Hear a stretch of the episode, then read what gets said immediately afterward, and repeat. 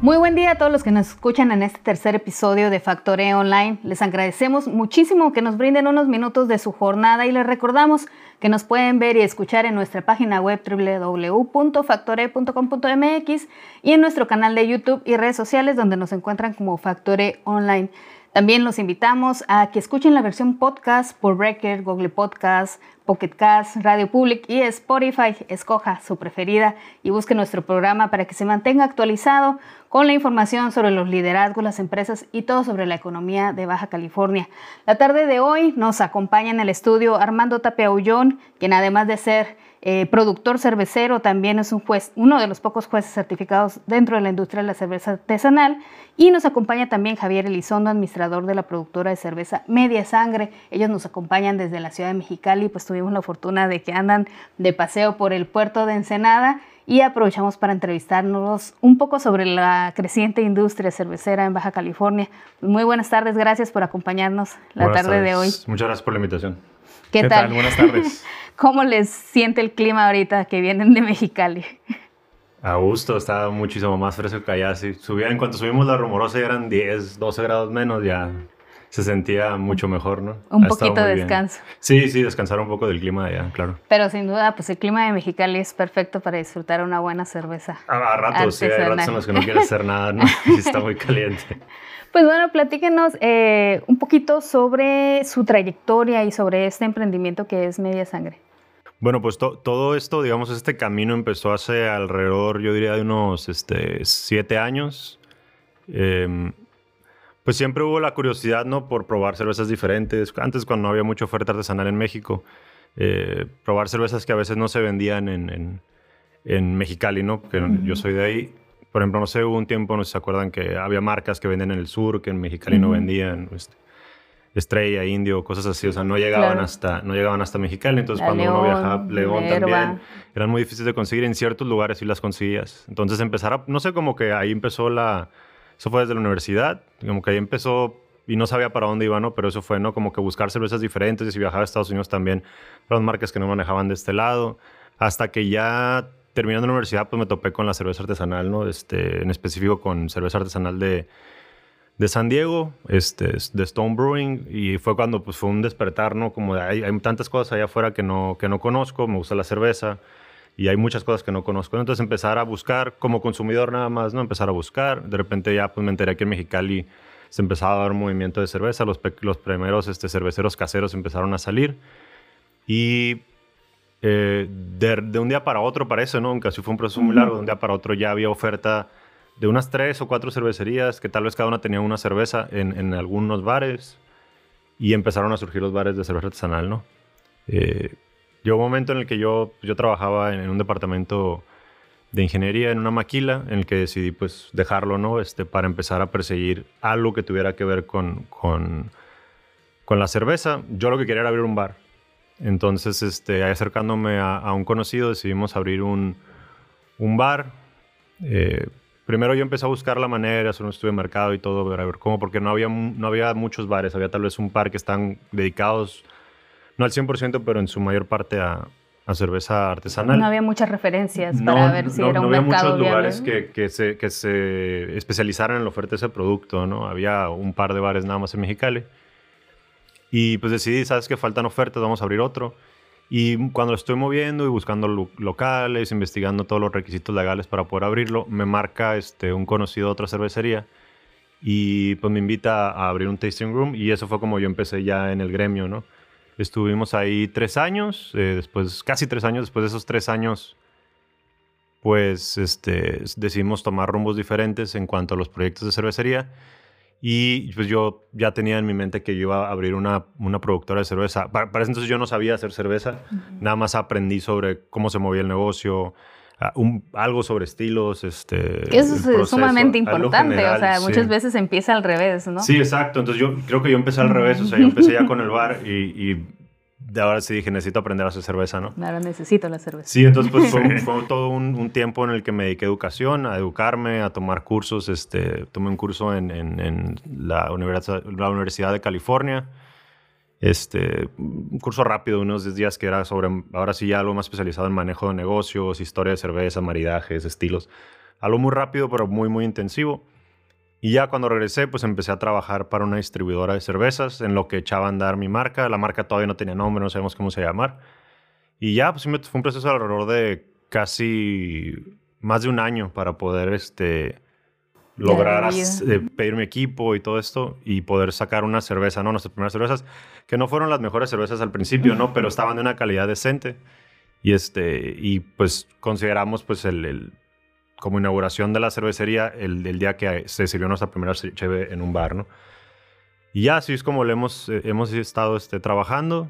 Eh, posteriormente, pues me seguí, seguí este, preparándome, tomando cursos, yendo a diplomados, este, conferencias y tomar el examen para certificarme como juez. Y pues es un constante aprendizaje, ¿no? Siempre estar aprendiendo de quien se puede y quien se deje, ¿no? Este, maestros que vienen de otras partes del mundo, este, tenemos una muy buena comunicación entre cerveceros de, Baja California o de México con, con los del resto del mundo. Es un gremio bastante consagrado, ¿no? A pesar de la juventud que tiene eh, sus integrantes. Sí, es, un movimiento muy joven en México, este, pero pues sí, hay, es, un, es, un, movimiento que nos lleva muchísima ventaja en otras partes del mundo, ¿no? Hay lugares en los que nunca se dejó de producir cerveza de manera artesanal y que ahora está, se, se volvió a lo más global, ¿no? Entonces tiene un poquito más de de este, proyección o, los, nosotros ya, ya, hay alguien que los busca más o ya se volvieron un referente todavía más grande fuera de sus comunidades o de sus países, ¿no? Cerveceros de Bélgica, de Alemania, que ya vienen a México y reconocen a México, a Estados Unidos como pues, un lugar en el que está pasando cosas interesantes con la cerveza, ¿no? Como una, digamos, como revolución o una reinvención de, del gremio. Es, ah, bueno, es algo interesante pensar en Mexicali como eh, tal vez la cuna de la cerveza artesanal. De ahí viene la cerveza Mexicali, que fue una de las primeras cervezas que se es, este, trabajaron en la región, ¿no? que se conocía en los dos eh, lados de la frontera y que pues a pesar de su final trágico, pues sigue siendo un referente ¿no? de la cervecería a nivel este, nacional. Y pues también contamos con una de las distribuidoras de cerveza comercial más importantes de, de México, en la ciudad de Tecate. Entonces, pues es casi, casi algo lógico el que se dé este, este desarrollo de la industria de la cerveza artesanal y está encabezada justamente por gente joven como ustedes, ¿no? Que están buscando también la profesionalización del gremio. Sí, claro. O sea, si, hay un, si es un, es un gremio joven y, y, la verdad que sí, la mayoría de, de las personas que están ahorita emprendiendo este, negocios que tengan que ver con la cerveza, en general es gente de no sé, yo creo que el grupo más grande es entre los 20 medios a 35 o algo así. Son, es más o menos como que el... Pero también hay gente un poco más grande, ya cuarenta y tantos, de 50 también. Eh, pero sí es, es, curioso porque aunque haya mucha diferencia de edad, es como un grupo completo, ¿no? O sea, hay gente muy chica o gente ya más grande, ¿no? Bueno, pues probablemente es por, por esta cuestión de que ya se le está perdiendo un poco el miedo al emprendimiento, ¿no? o sea, a dejarlo, como en tu caso, ¿no? Que lo comentas, dejar algo estable por ir a perseguir algo que tal vez no sea tan estable, pero eh, ya con capacitación, con profesionalización, con experiencia, puedes lograr que sea algo realmente eh, importante, como en este caso es media sangre. ¿Cuánto tiempo tiene ya que sirvieron esa primera cerveza? Este, este mes que viene, a finales de este mes, este, principios de, del otro, fue el primero de julio, se sirvió nuestra primera cerveza, tengo, si mal no recuerdo. Entonces, pues estamos por cumplir tres años que se sirvió esa primera cerveza. Y pues ha, ha sido un camino largo, ¿no? La verdad es que si uno volteando a ver cómo estábamos en ese momento, y ya como estamos ahorita, pues la diferencia es muy notoria, ¿no? Todavía no estamos donde queremos estar en cuanto a capacidad, distribución, presencia en el mercado, pero sí, sí, se, nota, sí se nota bastante la diferencia. Sí, ya tres, tres años van a ser. Platíquenos eh, un poco, Javier, no sé si nos puedas comentar acerca de cómo se mueve eh, Media Sangre, cómo está eh, viéndose en su expansión eh, saliendo tal vez ya de Mexicali, porque pues comentan que ya vinieron a dejar algunos productos aquí, están viendo clientes, eh, ¿cuáles son los productos que manejan? Ok, sí.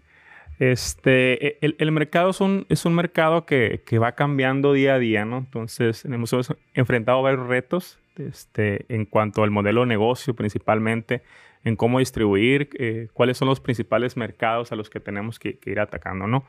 retomando un poquito de, de la historia, eh, eh, de lo que nosotros nos tocó pues, vivir en Mexicali, ¿no? Eh, como fue una industria que, que, fue retomando otra vez ese auge, esa, esa presencia en, en, el mercado de las cervezas, este, pues fue una, fue introducir, ¿no? Introducir a, diferentes tipos de edades a, que fueran conociendo, ¿no? Que fueran probando este, este, esta diferente forma de, de, pasar un buen rato con una cerveza artesanal, ¿no?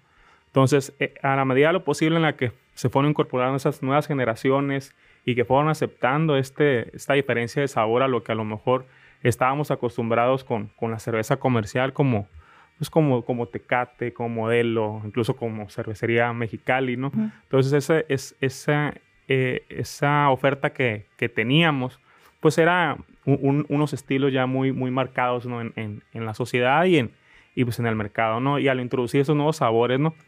Y nosotros nos, una de las características que yo veo de, de Media Sangre y una fuerza para introducirnos al mercado es tratar de hacer estilos diferentes, ¿no? Tratar de hacer cosas que a lo mejor no todos están haciendo, pero que, que nos, nos, van a ir abriendo esas puertas, ¿no? Y esos canales de distribución, ¿no? Entonces, Media Sangre, eh, vamos a cumplir tres años, como, como comenta Armando, te comentábamos, y, y, tenemos ya nuestras tres primeras cervezas de línea, ¿no? Que, que, son estas tres de acá enfrente. Estas tres cervezas de línea siempre van a estar disponibles a lo largo de todo el año, sin importar que estamos ahorita en pleno verano en, en, gran parte de, la República y sobre todo en Mexicali, que lo sentimos mucho, pues tenemos un stout, ¿no?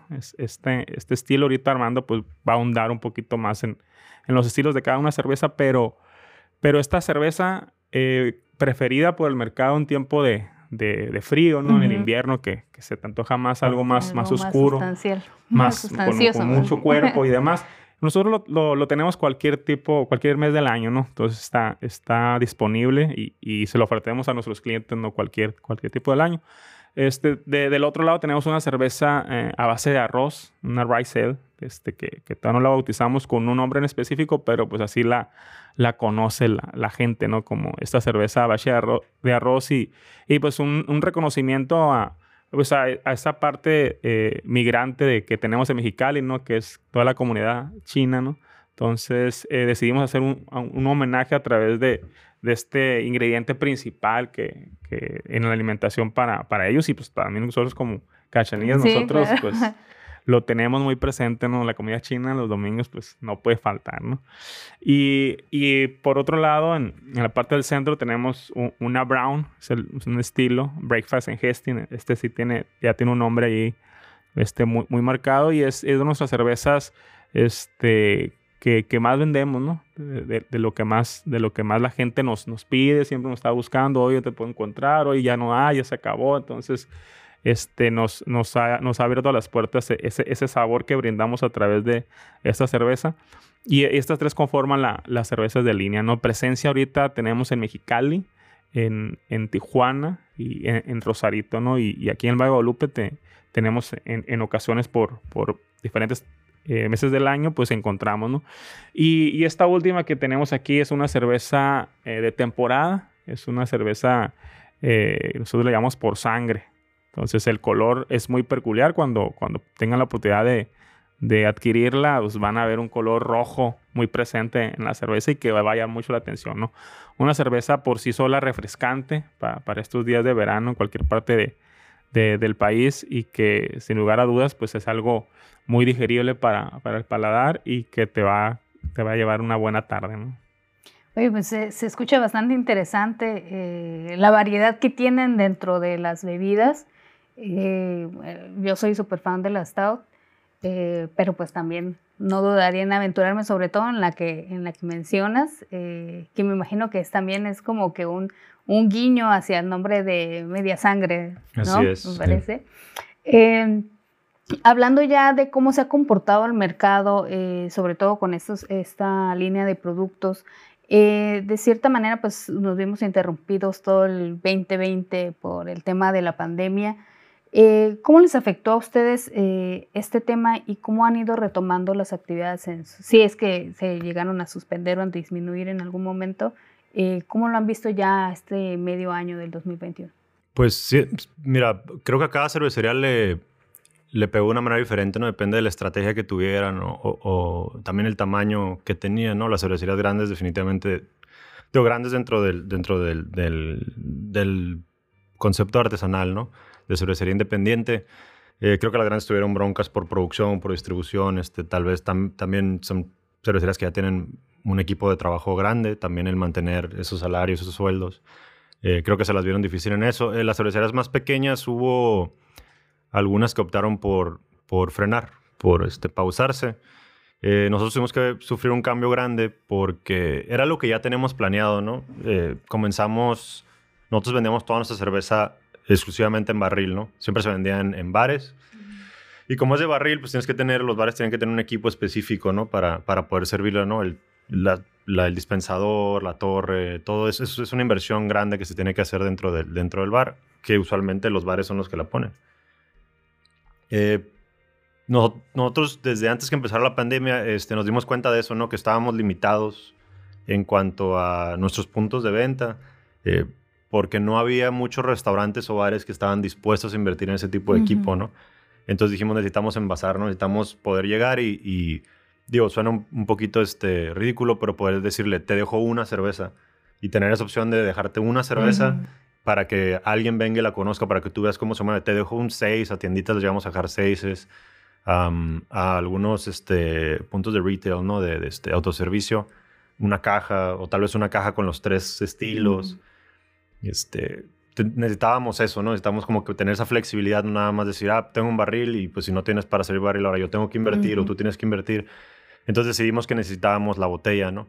Eh, justo nos estábamos preparando para, para embotellar, este, compramos, conseguimos el equipo para poder embotellar, este, la llenadora con presión, la maquinita para poner las cocholatas, empezar a buscar proveedores de cocholatas, de, de, ver qué onda con los diseños de las etiquetas, eh, dónde conseguimos botella, cómo lo vamos a limpiar, con todo. De tuvimos que hacer todo, ¿no? El cartón para quién no lo iba a hacer, cartón separador, el tape para cerrar, o sea, todo eso, toda esa línea que se necesitaba seguir, todos sus proveedores. Entonces estábamos justo trabajando en eso y teníamos la idea, la idea este, vaga de vamos a hacer esto, vamos a lanzarnos como marca con unas, tenemos, vamos a tener tres cervezas de línea, ya lo teníamos, ya tenemos los estilos, ya sabemos qué vamos a hacer vamos a sacar en enero o en febrero, vamos a sacar una cerveza. Vamos a empezar con la, con la Brown. Y vamos a darle dos meses. Y en dos meses vamos a sacar una segunda. Entonces ya van a haber dos de nosotros. Y así no le íbamos a aventar. Pues lo que pasó fue que en marzo cerraron todo. Y pues teníamos este... Pues no una producción atorada, pero pues necesitábamos vender, ¿no? Entonces pues decidimos sacar a las tres al mercado de una sola vez. Este, para ventaja de nosotros pues ya teníamos todo lo que se necesitaba para poder este, envasar. No los agarró de impresión. Ajá, o sea, nada más fue pues mandar a imprimir las etiquetas y, empezar a envasar, ¿no?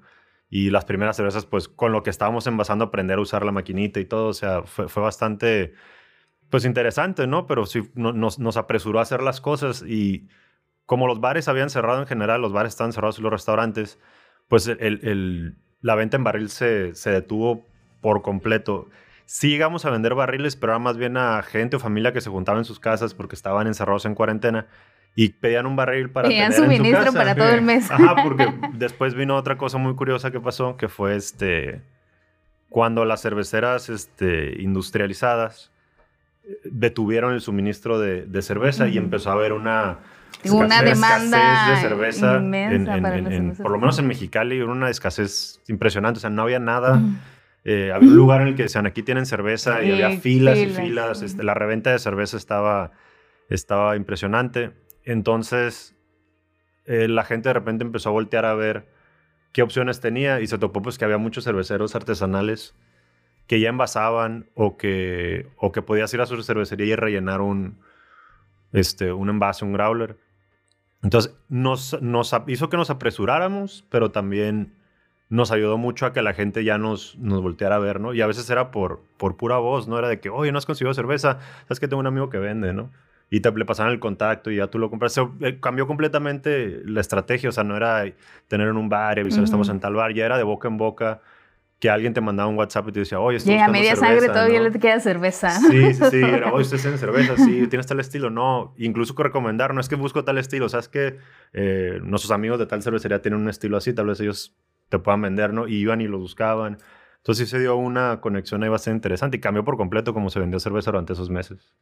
Eso está eh, sumamente interesante porque movió, cambió el engrane económico que mueve la industria cervecera en, en, todo el estado, en todo el estado, porque eso mismo que pasó en Mexicali, pasó en Ensenada, pasó en Tijuana, Este, y justamente mucha gente cambió eh, ese paradigma de la cerveza comercial por, bueno, ver qué opciones hay, porque aparte era muchísimo más cara la cerveza comercial que la cerveza artesanal. Entonces la gente empezó como que a verse obligada a consumir algo que no había volteado a ver y mucha de esa gente se quedó ya en el mercado de la cerveza artesanal. Ya no regresó a la cerveza comercial. Sí, o por lo menos ya como que se toparon con que, bueno, hay otras opciones, ¿no? Y este, y si uno de los grandes peros de mucha gente es este el precio, ¿no? O sea, preferir la cantidad a la calidad, ¿no? Que bueno, porque te voy a comprar a ti una cerveza en tantos y con eso me compro dos comerciales. Y por la inflación de precios que hubo, este, como que ya, ya no estaba ese punto a, su favor, o, digo yo en su contra, ¿no? Porque no saben la oportunidad de, de, probarlo. Pero ya no tienen esa excusa, ¿no? Entonces era, bueno, está más cara y no hay esa es la otra opción y darle la oportunidad. Hubo quien sí la probó y que dijo, no, definitivamente no es lo mío. Hubo mucha gente que en cuanto hubo este, disponibilidad otra vez de cerveza comercial, volvieron a eso, pero ya no les da miedo el probar, ¿no? Por lo menos ya te dicen, ¿sabes que yo probé y ya me di cuenta pues que mi estilo es que era, eso era lo que estaba muy lejos hace, hace un año, ¿no? O sea, gente que no probaba ese tipo de cervezas que ya te dijera, no me gusta la cerveza artesanal, pero me gusta este estilo, es el que sí consumo. O sea, que ya aprendí a diferenciar que no todo es igual, que no todas las marcas ni todos los estilos, que hay un montón de cosas, ¿no? Pero ya encontraron una que dicen, bueno, si un día no hay, la puedo probar esa. O de repente voy a decir, ah, sí quiero una de esas, ¿no? Voy a acompañar a unos amigos que les gusta el artesanal y por no pedir algo comercial, porque a veces no hay o no venden en, ese, en esos negocios, pues ya saben que pueden, tengo la opción de esta cerveza que me guste, ¿no? Eso está eh, bastante interesante porque pues por lo menos a mí me tocó en alguna ocasión hacer un ejercicio este, en la casa de unos amigos y todos llevaron diferentes cervezas. Ninguna comercial, pura cerveza artesanal y el refri estaba saturado de cantidad de cervezas, todas diferentes, todas diferentes. Y esa parte estuvo bastante interesante porque también es así como a ver, a ver, cuál te cae bien, cuál te cae mal, en el sentido de cómo lo acepta tu organismo, ¿no? Este, pero también a ver cuál te gusta, cuál sabor. A mí me gusta más así como algo acidito, a mí me gusta más algo más chocolatoso, más, este, no sé, cítrico. Entonces, esa, esa aventura eh, gustativa es bastante interesante y a veces no lo, no lo haces o lo haces únicamente en bares especializados donde tienen el, el dichoso tasting room eh, o te dan tus muestras de los, todos los tipos de cervezas que venden. Entonces creo que, que, abrió una nueva gama de actividades para hacer dentro de la comunidad joven sobre todo, ¿no? que son los más aventureros en este sentido. Este, pero me imagino que también después de esta curva eh, que, a la que brilló eh, la escasez de la cerveza comercial, y que le dio un poquito de empuje y de aire a, la cerveza artesanal, pues también hubo un, pequeño declive, ¿no? Donde ya se estabilizó un poquito más el consumo. Eh, ¿Cómo han visto este, este ejercicio? Ah, ¿Sí se, se están manteniendo la, capacidad de comercialización o disminuyó después de, de, que ya empezó a haber más disponibilidad de cerveza este, comercial o se estabilizó? ¿Cómo lo están viendo? Cuando, cuando recién volvieron a, a, volvió a haber disponibilidad de cerveza comercial, creo que no, no cayó, pero creo como que se detuvo el crecimiento, que estamos como una especie de meseta, ¿no? Y siguió ahí. Eh, ahorita lo que está pasando, digo, conforme la gente está pudiendo salir, ¿no? Gracias a, la vacunación y a, que ha ido mejorando un poco la situación de, de esto del semáforo COVID y las restricciones han ido este, este holgando un poco más, eh, el consumo parece que está volviendo a donde estaba antes y no sé si es una euforia por el hecho de estar fuera y poder salir y convivir con gente, que incluso el consumo se fue para arriba. Este, desgraciadamente, pues no, no, no sé, habría que hacer un balance ya que, que esté un poco más avanzado esto. Eh, entre los, nuestros clientes que se tuvieron que cerrar debido a la pandemia y los que están ahorita porque incluso aventados que abrieron negocios de venta de cerveza, o sea, restaurantes o bares, en la pandemia o, que acaban de abrir, ¿no? Que acaban de inaugurar. Habría que hacer un balance de cómo está, ¿no? Entre los que no vendían y los que ahora están vendiendo más o que volvieron, que reabrieron o los nuevos. Ahí habría que ver si estaría interesante ver qué, qué fue lo que pasó. Este, pero creo que está mejor que antes de la pandemia. Eso sí. No sé si se vuelva a estancar ya que pase un poco la euforia pero parece que está mejor que antes de la pandemia. Entonces sí hubo como que un empuje, o sea, a final de cuentas sí favoreció de cierta manera, porque es, es una realidad, pues la pandemia favoreció a algunos que supieron aprovechar ciertas este, lagunas azules, por así decirlo, ciertas áreas, y hubo otros a los que definitivamente les fue muy mal, ¿no? Y que tuvieron que desgraciadamente cerrar sus puertas para no volver a abrir. Así es. Sí, en momentos de crisis siempre nos encontramos con, con momentos de oportunidades, ¿no? Entonces, en el caso de de, la industria cervecera y, en nuestro caso particular, pues el, poder eh, lanzar nuestros productos ya de una manera, este, pues con, un empaque de, vidrio y que puedan estar en muchos hogares de, la República incluso, pues esa, esa fue la oportunidad que nosotros nos hizo, primero no detener la producción y el crecimiento que estábamos teniendo como marca, ¿no? Y segundo, pues ampliar nuestros canales de distribución a través del, envase, ¿no?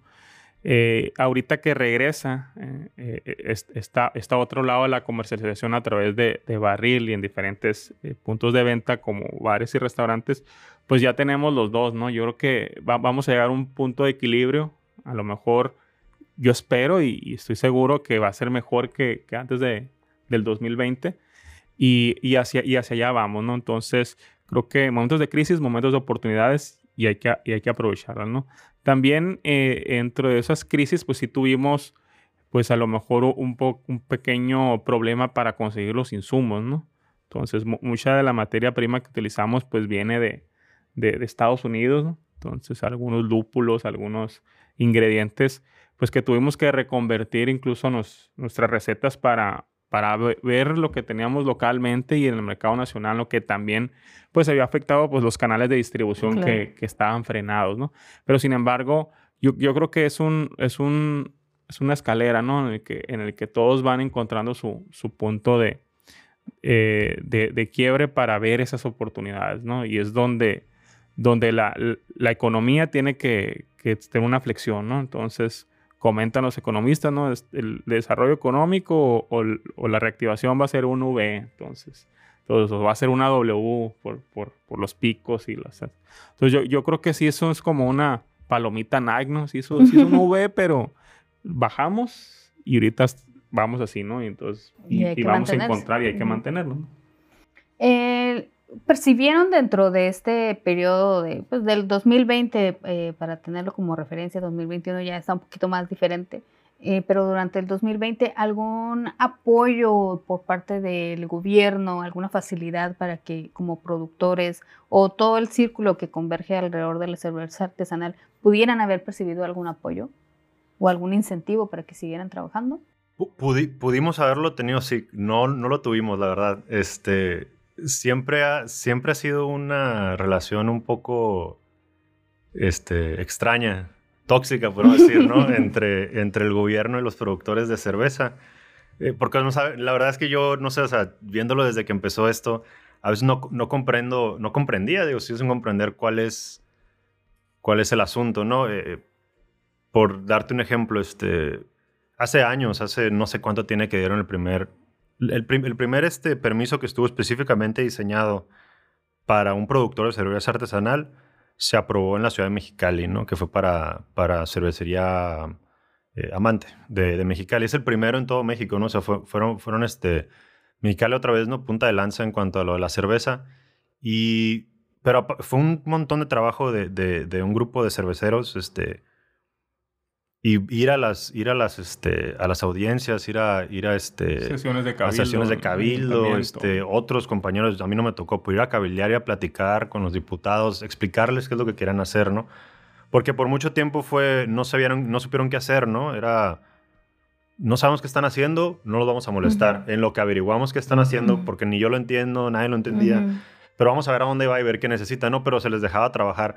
Eh, aparentemente hubo un momento en el que empezaron a ver los permisos y para regularnos, ¿no? Porque si era, si era necesario regularnos, ¿no?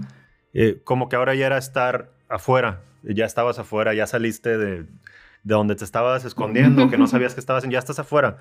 Y este, sí hubo más como, y depende del gobierno, ¿no? Y también no siempre es el gobierno en general, sino a veces individuos en específico que están dentro de las instituciones como una cacería de brujas, ¿no? Hacia, hacia los productores. O sea, era, ya hay permiso, ¿por qué nadie lo tiene? Espérate, pues estamos viendo cómo lo vamos a dar. Incluso un momento en el que ya están los permisos, pero ni siquiera sabemos a quién se lo tienes que pagar porque el gobierno no sabía cómo iba a fluir ese dinero. Entonces, empezar a, como ya era una, ya era una ley, ahora sí, era, bueno, pues era un, era un reglamento, era una ley, pues empezar a, ahora sí a cazarlos, ¿no? ¿Por qué no lo tienes? Pues es que no hay, o sea, estamos viendo. E, es, es una desorganización, ¿no? Cuando hay un cambio siempre toma un tiempo en, en que los engranes empiecen a girar como debería, ¿no? No nada más es, es, Y pasa con todo, ¿no? Los cambios grandes, ¿no? El, el día que dijeron México ya es independiente, pues no nos tardamos otros meses en enterarnos todos que, que ya España ya no figuraba, ¿no?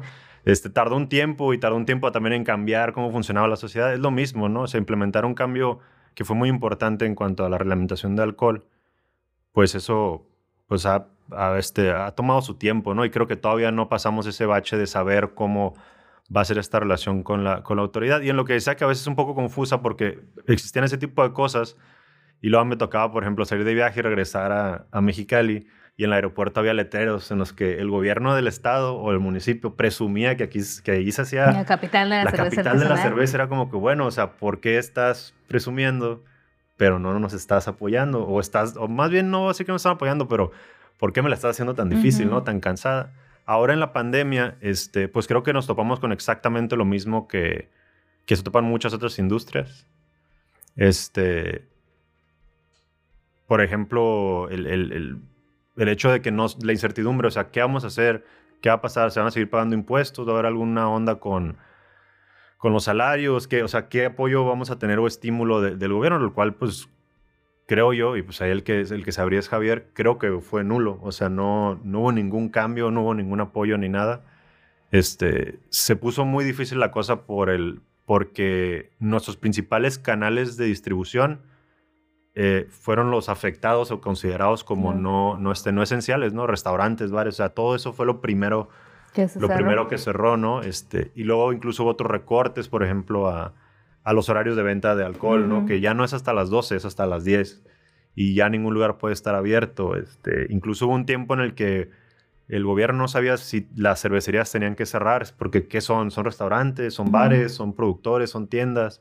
Como tenemos un poquito de cada cosa, este, o sea, tenemos ciertas facultades como si fuéramos una licorería, porque se puede vender para llevar. Y luego también como bar, porque te la puedes tomar ahí, pero también somos productores, entonces como que no se alcanza a comprender bien el concepto y al final de cuentas sí se dejó que, que siguieran, que siguieran este, operando las... Como productores. Como productores, ajá, o sea, el, el, el vender, ¿no? A que llegaras, pedías algo para llevar y te lo llevaras, ¿no? A tu casa y tú degústalo en tu casa, pero siempre a, a los horarios que marcaban, ¿no? Las 10 de la noche ya nadie puede vender este, cerveza. Pero eso también, o sea, la onda de, todas estas lagunas que hay en reglamentos, ¿no? Por ejemplo, a las 10 de la noche, en una cadena que vendemos nosotros este, cerveza, si llegaba a las 10 con uno, ya no podía comprar una cerveza de nadie, pero me podía llevar una botella de tequila. O sea, era un poco raro, ¿no? El como, cerveza no, pero entonces es el alcohol o es la cerveza. ¿Cuál es la diferencia, no? O sea, ¿qué, qué, en qué está evitando esto la propagación del COVID, no? Eh, fue un, digo, es algo que nunca nos había pasado, todos estamos trabajando como que conforme nos iban cayendo las cosas, eh, pero creo que sí pudo haber pues algún tipo de apoyo o, este, o por lo menos facilitar un poco más las cosas, ¿no? Sí, sí.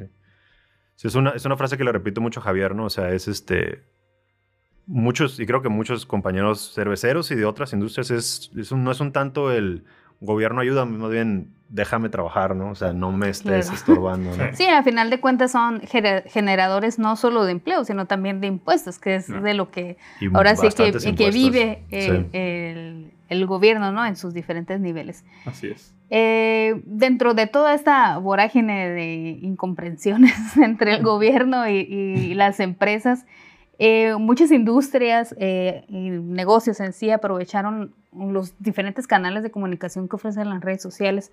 ¿Consideran que para ustedes fue eh, de apoyo contar con sus canales de como Facebook y Instagram, y este tipo de, canales para lograr mayor acercamiento a la audiencia? Sí, definitivamente el, contar con estas plataformas digitales que, que, hoy en día y hace cinco o diez años no teníamos eh, a la mano como una herramienta para, para hacer marketing y hacer este, publicidad, pues sí fue, fue una, una plataforma en la que precisamente en esos tiempos de pandemia podías estar muy cerca de, la marca, voy a estar muy cerca de los productos que, teníamos, de los lugares que, podríamos estar ofreciéndolo, pero pues a la vez resguardado, ¿no? En cualquier lugar de, en el que estuvieras, pues tienes acceso a un teléfono, tienes acceso a, las redes sociales, podías comunicarte rápidamente y, y, ver qué estábamos haciendo, ¿no? Entonces, todos estos medios eh, eh, de comunicación, Facebook, Instagram, este, el correo electrónico, incluso nosotros, bueno, yo lo uso bastante, ¿no? Entonces, sí. y, y, la gente manda muchos correos electrónicos, entonces es una, una realidad, es un dato curioso, ¿no? A lo mejor este, pensaríamos que ya no están en desuso, pero el correo electrónico sigue, sigue estando funcionando. Y, y, y estas plataformas, pues sí nos ayudaron, ¿no? Nos ayudaron a, a hacer esa e, ese, ese flyer electrónico que siempre estuvo ahí presente en las redes sociales y que, y que nunca se, se olvidó, ¿no? Sí, de cierta manera ayuda a mantener este, la marca en el pensamiento cotidiano de, de la gente, ¿no? Eh, que es algo que aprovecharon, como te comento, muchas, muchas empresas, muchas industrias, pequeños negocios que vivían al día al día, muchas veces crecieron a, través de del apoyo que les dieron a través de redes sociales. Sí, y a través de esas redes sociales, pues eh, eh, le compartimos una experiencia al cliente. O sea, desde el momento en el que ves el grano, ves cómo se, está cocinando, ves cómo se lleva al fermentador, cómo estás envasando, cómo estás entregando, cómo estás sirviendo. Entonces, es irlo llevando de la mano al, al consumidor y hacerlo parte de esta experiencia, ¿no? Lo que es media sangre y lo que es la cerveza. Eso está bastante interesante porque a pesar de, por ejemplo, en el tiempo de pandemia, pues que no podíamos salir, no podíamos ir al lugar a que te sirvieran la cerveza directo del barril o que te comieras con tus alitas o tus papitas o convivieras con tus amigos a través de una galería de imágenes o un video, un live podías llevarles un poquito de esa experiencia a donde estuvieran, ¿no? Y eso creo que es una parte muy importante que muchas empresas eh, grandes tal vez dieron por sentado, pero que aprovecharon muchas, muchas empresas pequeñas para posicionarse a través de esos, de esos canales de comunicación. Eh, al respecto, por ejemplo, ¿ustedes han visto alguna evolución, hablando ya un poquito fuera del tema de la pandemia, eh, en el consumidor de cerveza? Eh, hablando eh, más bien como romper esa parte de la tiranía en la cerveza comercial y empezar a consumir ya por gusto propio la cerveza artesanal. Sí, sí, sí ha habido un cambio este, muy importante. El, consumidor se ha ido, ha ido creciendo su conocimiento y, se ha ido desarrollando mucho el paladar. Claro, hay como un cierto tipo de desfase, ¿no? Hay gente que apenas va entrando, hay gente que ya tiene algunos años, pero en general el mercado ya reconoce mejor una buena cerveza. Este, si hubo un tiempo en el que, no sé, pues cualquier cosa que saliera de, cerveza artesanal, pues la apoyabas porque era tu amigo o te gustó cierta marca o lo que sea, pero como no había un marco de referencia, un, este, digamos, algo que con qué compararlo en realidad, pues era lo que había, ¿no? Y era, estaba buena o estaba mala o no me gustaba, pero no, no sabía si era buena o mala, nada más me gusta o no. Y este, conforme se ha, ido expandiendo la oferta, este, también los productores han ido mejorando muchísimo la calidad en cuanto a, por experiencia, por educación, este, incluso, o sea, el tiempo que llevas, sí, la experiencia que llevas este, en tu producto poco a poco va mejorando, ¿no? Entonces, sí ha ido mejorando la calidad y también el, también el consumidor se ha ido educando a, ya poder reconocer una, una cerveza que está bien o una cerveza que está mal, ¿no? Porque ya no es, ah, que es, ah, no sé, por ejemplo, es una brown ah, órale, pues sabe cómo es, es interesante. Y ya surgen otras preguntas, ¿no? Porque como ya tenemos experiencias, oye, pero por una brown de tal otra marca y de esta otra y así, porque esto sabe, ya hay un marco de referencia mucho más grande y se vuelve mucho más interesante, se vuelve mucho más desafiante también para los que están decidiendo apenas entrar al mercado o emprender dentro de esto, pues ya no se encuentran con lo mismo, el mismo mercado que nos topamos varios hace, hace, seis, siete años, ¿no? Ya es este ya es llegar a, mínimo estar a, cierto nivel y es muy difícil hacerlo, hacerlo de entrada, ¿no? Tienen que pasar por un proceso de experimentación mucho más largo antes de poder llegar a algo que el mercado pueda aceptar, ¿no? Eso, eso que mencionas está bastante interesante porque habla de que va a llegar el gremio, como comentábamos, a un momento donde va a ser un poquito más difícil integrarse o sea, o más tardado, ¿no? Poder llegar a ser desde del deseo hacer cerveza artesanal a estarla haciendo. y a estarla vendiendo y a posicionarte dentro de eh, pues el gusto de la gente, ¿no? Entonces va a llegar un momento donde va a haber, el gremio se va a empezar a cerrar un poquito más, ¿no? Y allá hablando en esta cuestión del, del gremio cervecero, que pues al parecer es un gremio muy unido, eh, ¿Cómo ha sido su interacción con los otros rubros como el gastronómico, por ejemplo? Eh, ¿Ya han encontrado más espacios en los menús, en los refrigeradores? ¿Ya ha habido más apertura de los restaurantes para ofrecer este producto y no irse o no casarse con la cerveza comercial como era antes? Sí, este, ha, habido, digo, creo que con, con, con, el rubro, por lo menos gastronómico, siempre ha habido este, pues muy buena este, compaginación. Este, son son este, carreras o industrias que, que, se llevan mucho de la mano, ¿no? Eh, en lugares que tienen mucho más concentración o más auge, ese tipo de cosas. Por ejemplo, aquí en el Valle, en Valle de, Guadalupe fue mucho más fácil, ¿no? Porque ya, había un, ya venía un impulso muy grande con el vino y la gastronomía. Entonces, llegar, llegar con algo más este, producido en Baja California, este, reconocido a nivel este, nacional, internacional, eh, más fácil que lo aceptaran, ¿no? Este, creo que eso también, ¿no? El hecho de, de ser reconocidos por alguien más que no sé de tu comunidad, ¿no? Nadie es profeta en su propia tierra, ¿no? Eh, que los demás empiezan a decir, hey, allá en Baja están, están haciendo bien las cosas. Eh, creo que eso empezó también a, a, generar ese sentido de orgullo a los, a los demás gremios que tuvieran algo, que nos tocaran en lo más mínimo este, a nuestra industria también, o al revés. Este, y em, pues empezaron a adoptarla mucho más fácil, ¿no? Este, ya se volvió un tema mucho más fácil de hablar eh, ya se volvió también este, un asunto de, orgullo eh, para Baja California en general, ¿no? La cerveza de aquí, presumirla y, y, este, y aceptarla y ya consumirla, ¿no? También. Sí, ya ahorita pro turismo, gobierno del estado, ya como dices, tienen bien pintados sus letreros de los productores número uno en cerveza artesanal, ¿no? Este, ¿cómo han visto, eh, ahora sí que ya tirándole al, al caballo grande, este, la, la intención de, las, de la industria cervecera comercial eh, de también entrarle al tema de la cerveza artesanal? Pues es, este. Es difícil, y de hecho, por ejemplo, incluso el, el, adjetivo, ¿no? Cerveza artesanal. O cerveza a veces no lo, a veces no lo, no sé, como que no, no, no hallamos cómo, cómo ponerlo, ¿no? Porque en qué momento deja de ser artesanal, ¿no? hay quien entra y ve los tanques de acero inoxidable y dice, es que ya no es artesanal, porque a lo mejor ellos pensaban que artesanal pues, la tenía que estar fermentando en madera o algo así. Este, que hay cervezas que se hacen así, ¿no? Pero, pero ¿en qué momento deja de ser, de ser este artesanal? Eh, creo que ahorita ya, digo, y, este, está, es, el nombre que se le ha dado, ¿no? Artesanal, pero creo que ahorita ya lo que se volvió, y es un, y es un movimiento de, de, cervecerías independientes, o sea, que no dependen de un, un conglomerado grande, ¿no? Este, lo que pasó fue que pues poco a poco, despacito, creo que, y es entre todos, porque somos muchísimas marcas, eh, llegamos a alcanzar a quitarle un pedacito a las, a las cervecerías este, internacionales, a las cervecerías comerciales, y entonces ellos, pues digo, es que para nosotros dices, bueno, ¿qué tanto es 2%? ¿Qué tanto es 1%? Pero ya hablando en esa cantidad de números, sí es muchísimo dinero, ¿no? Y si es algo que los alarmaría, ¿no? Dejar de crecer o, o, este, o contraerse un poco, para ellos es un problema muy grande, ¿no? Entonces sí empezaron a comprar este, algunas, algunas marcas de cerveza.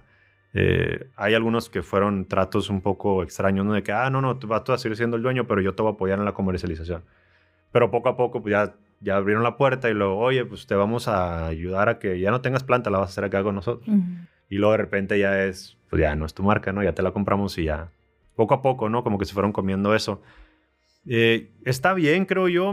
Creo que para mí, o sea, que los que tienen ya mucho tiempo haciendo cerveza y que lograron, digo, porque llegar a una cervecería de esos tamaños, las comerciales, pues la verdad que tuvieron que hacer muy bien las cosas y cuidar muy bien su calidad, porque también son cervezas en general de muy buena calidad. Eh, pero yo lo tomaría como un reconocimiento, ¿no? Que llegaron a ofrecerte, intentar comprarte o algo así, es como que, bueno, me está reconociendo, ¿no? Está reconociendo que está haciendo bien las cosas, le interesa a mi marca, ¿no? Y este, pues llegando a un precio, pues yo no le veo ningún problema, ¿no? Eh, pero también lo otro que veo es que sí se genera un poco de confusión en, en el mercado, ¿no? Porque a veces no saben que no son cervezas artesanales, eh, que también no creo que debería hacer tanta la diferenciación, ¿no? O sea, si la cerveza es buena, es buena, ¿no? No importa quién la haga, pero a veces sí el consumidor puede decir, bueno, quiero probar algo diferente, quiero probar algo artesanal, algo local, lo que sea, y van y compran algo y es como que, ah, es que mira esta cerveza artesanal que es de tal lugar, Y como que sí, ¿sabes qué? Pues no, no es, o sea, la hacen en otro lugar y no tiene, no tiene nada que ver, ¿no? Este, y sí, creo que yo lo vería como un reconocimiento, este, tal vez deberían de ser un poco más claros al momento de anunciarlo, decir, este, cerveza... sí, este, más bien con el público, ¿no? Con el Sí. consumidor. Sí. Sí. Ahora ha generado otra cosa también muy interesante, que es este, intentar, dentro de sus mismas marcas que ya tenían, intentar generar otro tipo de productos. Este modelo acaba de sacar una cerveza pura malta. O sea, pero te lo explican y como te lo venden en el comercial, como que es, es dándote a entender que están regresando a las raíces, como que esto también es artesanal. Y está, está padre porque están saliéndose de su zona de confort de hacer las mismas cervezas durante 20, 30 años. Ahora ya están intentando, bueno, ahora sí vamos a meterle a, a más calidad, vamos a Ujú. meterle a mejores insumos, intentar, digo, nos, nos- no están aprendiendo eso, Ujú. pero como que se dan cuenta que eso es lo que la gente que nos consume Ujú. lo admira. Entonces ellos también lo están intentando replicar. Entonces, este, y una muy buena cerveza, la verdad es que les quedó muy buena. Eh, nos estamos influenciando, influenciando Claro, mutuamente este, mucho. Para ellos es mucho más fácil implem- implementar algo en el sentido de la disponibilidad de, de dinero, ¿no? Ujú. O sea, sí, sí este, la cantidad de flujo que tiene es impresionante y la cantidad de producción que tienen también es, es, es una cosa impresionante, ¿no? Pero a la vez también, por ejemplo, para nosotros es muy fácil hacer un cambio. A ellos les tardaría meses y millones que los pueden pagar, pero yo mañana me levanto y le digo a Javier, oye, fíjate que estaba pensando y el otro día me estaba tomando un jugo de no sé qué y dije, esto quedará bien con tal estilo. Ah, ¿qué onda? ¿Hacemos uno así? ¿Cuándo? ¿El jueves? Ah, el jueves. Tú voy por la fruta, yo voy por esto. ¿Y cuánto vamos a hacer? Tanto. Ok, la etiqueta, ah, la hago el fin de semana. Y en un mes tengo una cerveza nueva y la saco y veo si funciona. Y si no, digo, va, pues no pasa nada, ya se vendió. Vamos ya, a seguir haciendo lo de siempre, ¿no? Cuando pues en una empresa de ese tamaño pues sería un, un desastre, ¿no? O sea, un producto que sacaste que tuviste que retirar al mes es un desastre, ¿no?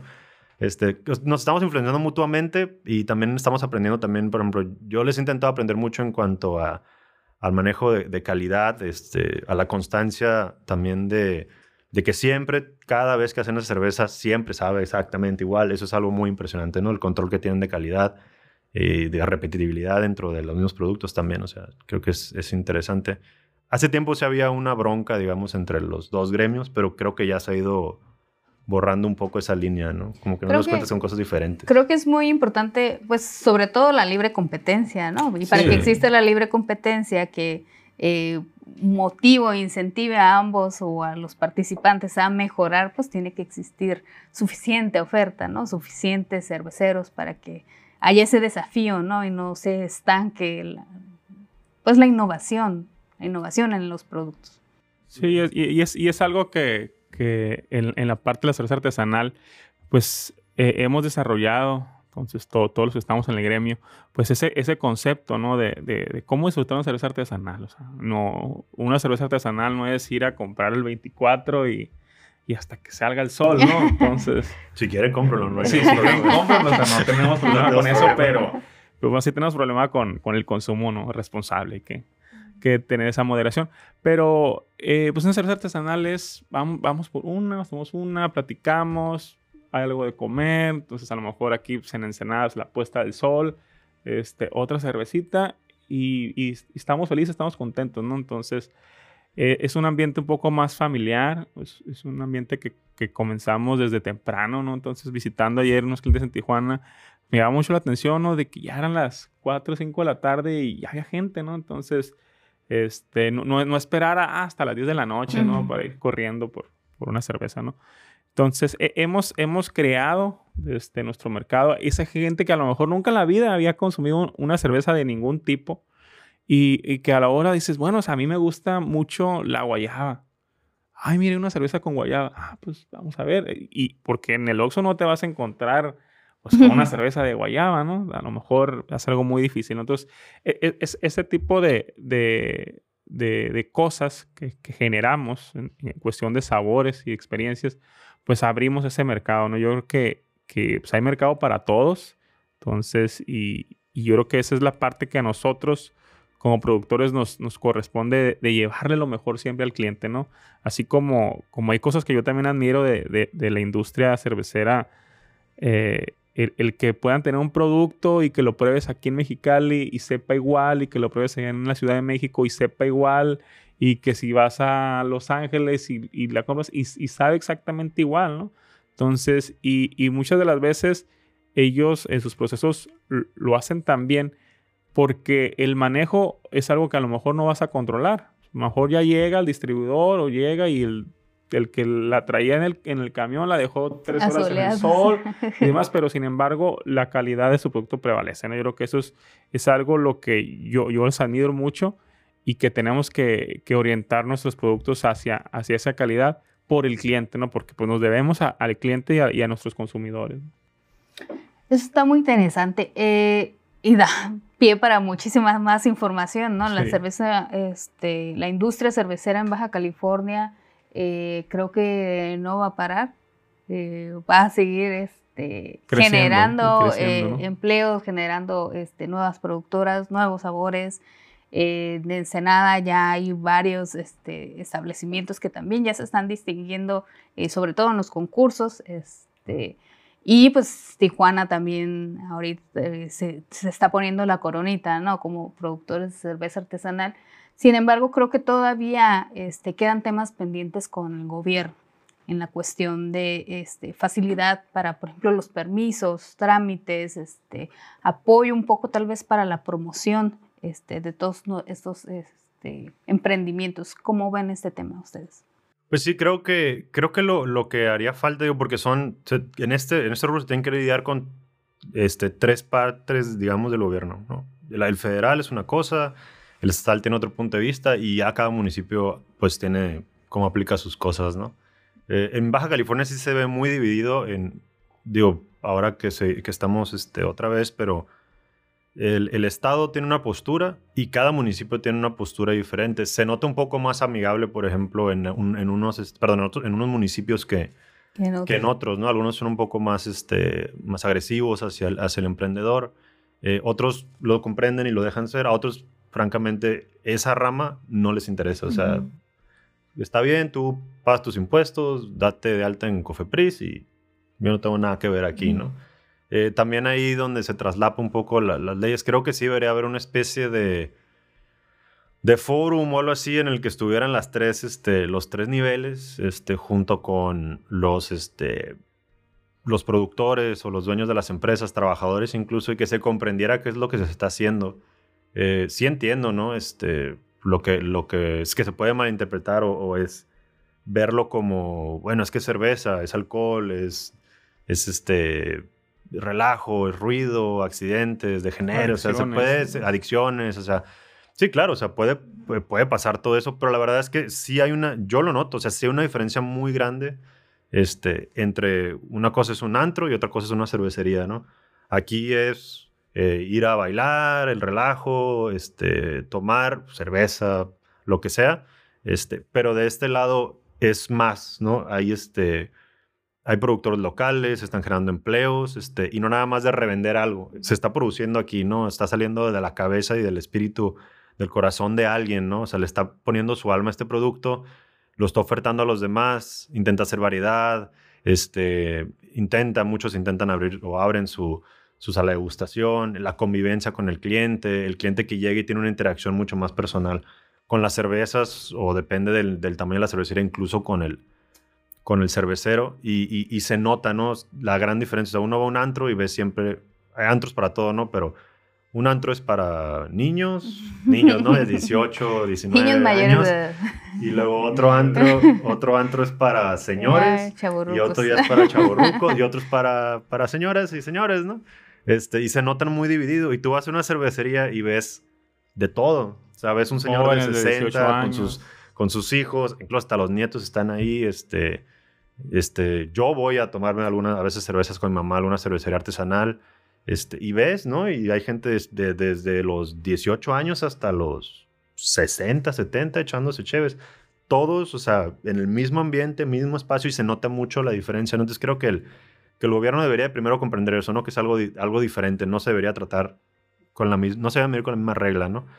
Y creo que, que este, lo otro que se debería hacer es que, pues, a, lo mejor apoyarlo como gremio, no por empresa, ¿no? Eh, a lo mejor como, como empresa cada uno por separado no, no somos tan grandes, ¿no?